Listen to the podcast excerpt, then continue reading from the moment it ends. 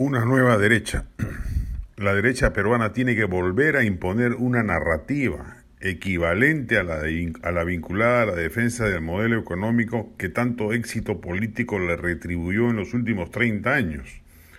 La resaca del apocalipsis económico que supuso la gestión del primer gobierno de Alan García bastó para que esa narrativa sobreviviera potente y eficaz a lo largo de este periodo pero ese discurso claramente ya se agotó políticamente hablando.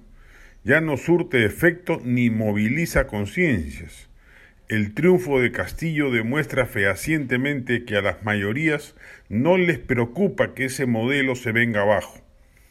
Es culpa en parte de la propia derecha, que dejó pasar relativamente incólumes proyectos centristas mediocres que subordinaron las prácticas procapitalistas, como fue sobre todo el gobierno de Humala, sin marcar una pauta crítica, pero también porque el paso de los años ha extenuado ese discurso, más aún en generaciones que no sufrieron el desastre alanista y no tienen por ende por qué comprarse en automático un discurso en sentido contrario.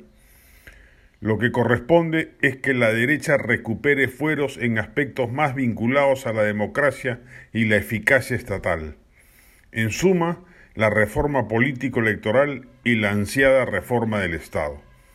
La bicameralidad, la mejor representación electoral, el fortalecimiento de los partidos políticos, la descentralización, la salud y la educación públicas, la estructura del Ejecutivo, las reformas laboral y tributaria, son, por ejemplo, algunos aspectos en los que la derecha puede y debe tomar la iniciativa tiene, a diferencia de la izquierda, una tecnocracia mucho más calificada y expertos en cada uno de esos campos, sobradamente más capaces de los que la izquierda puede exhibir.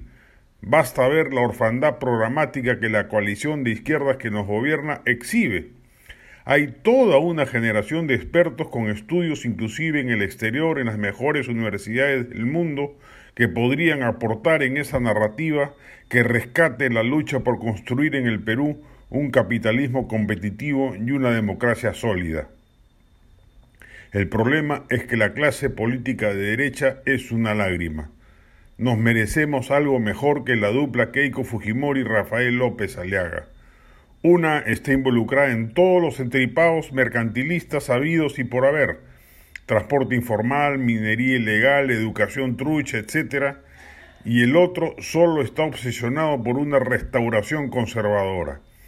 No tienen ni por asomo cercanía con la modernidad de los nuevos discursos descritos, sino que además son muy malos candidatos, ambos.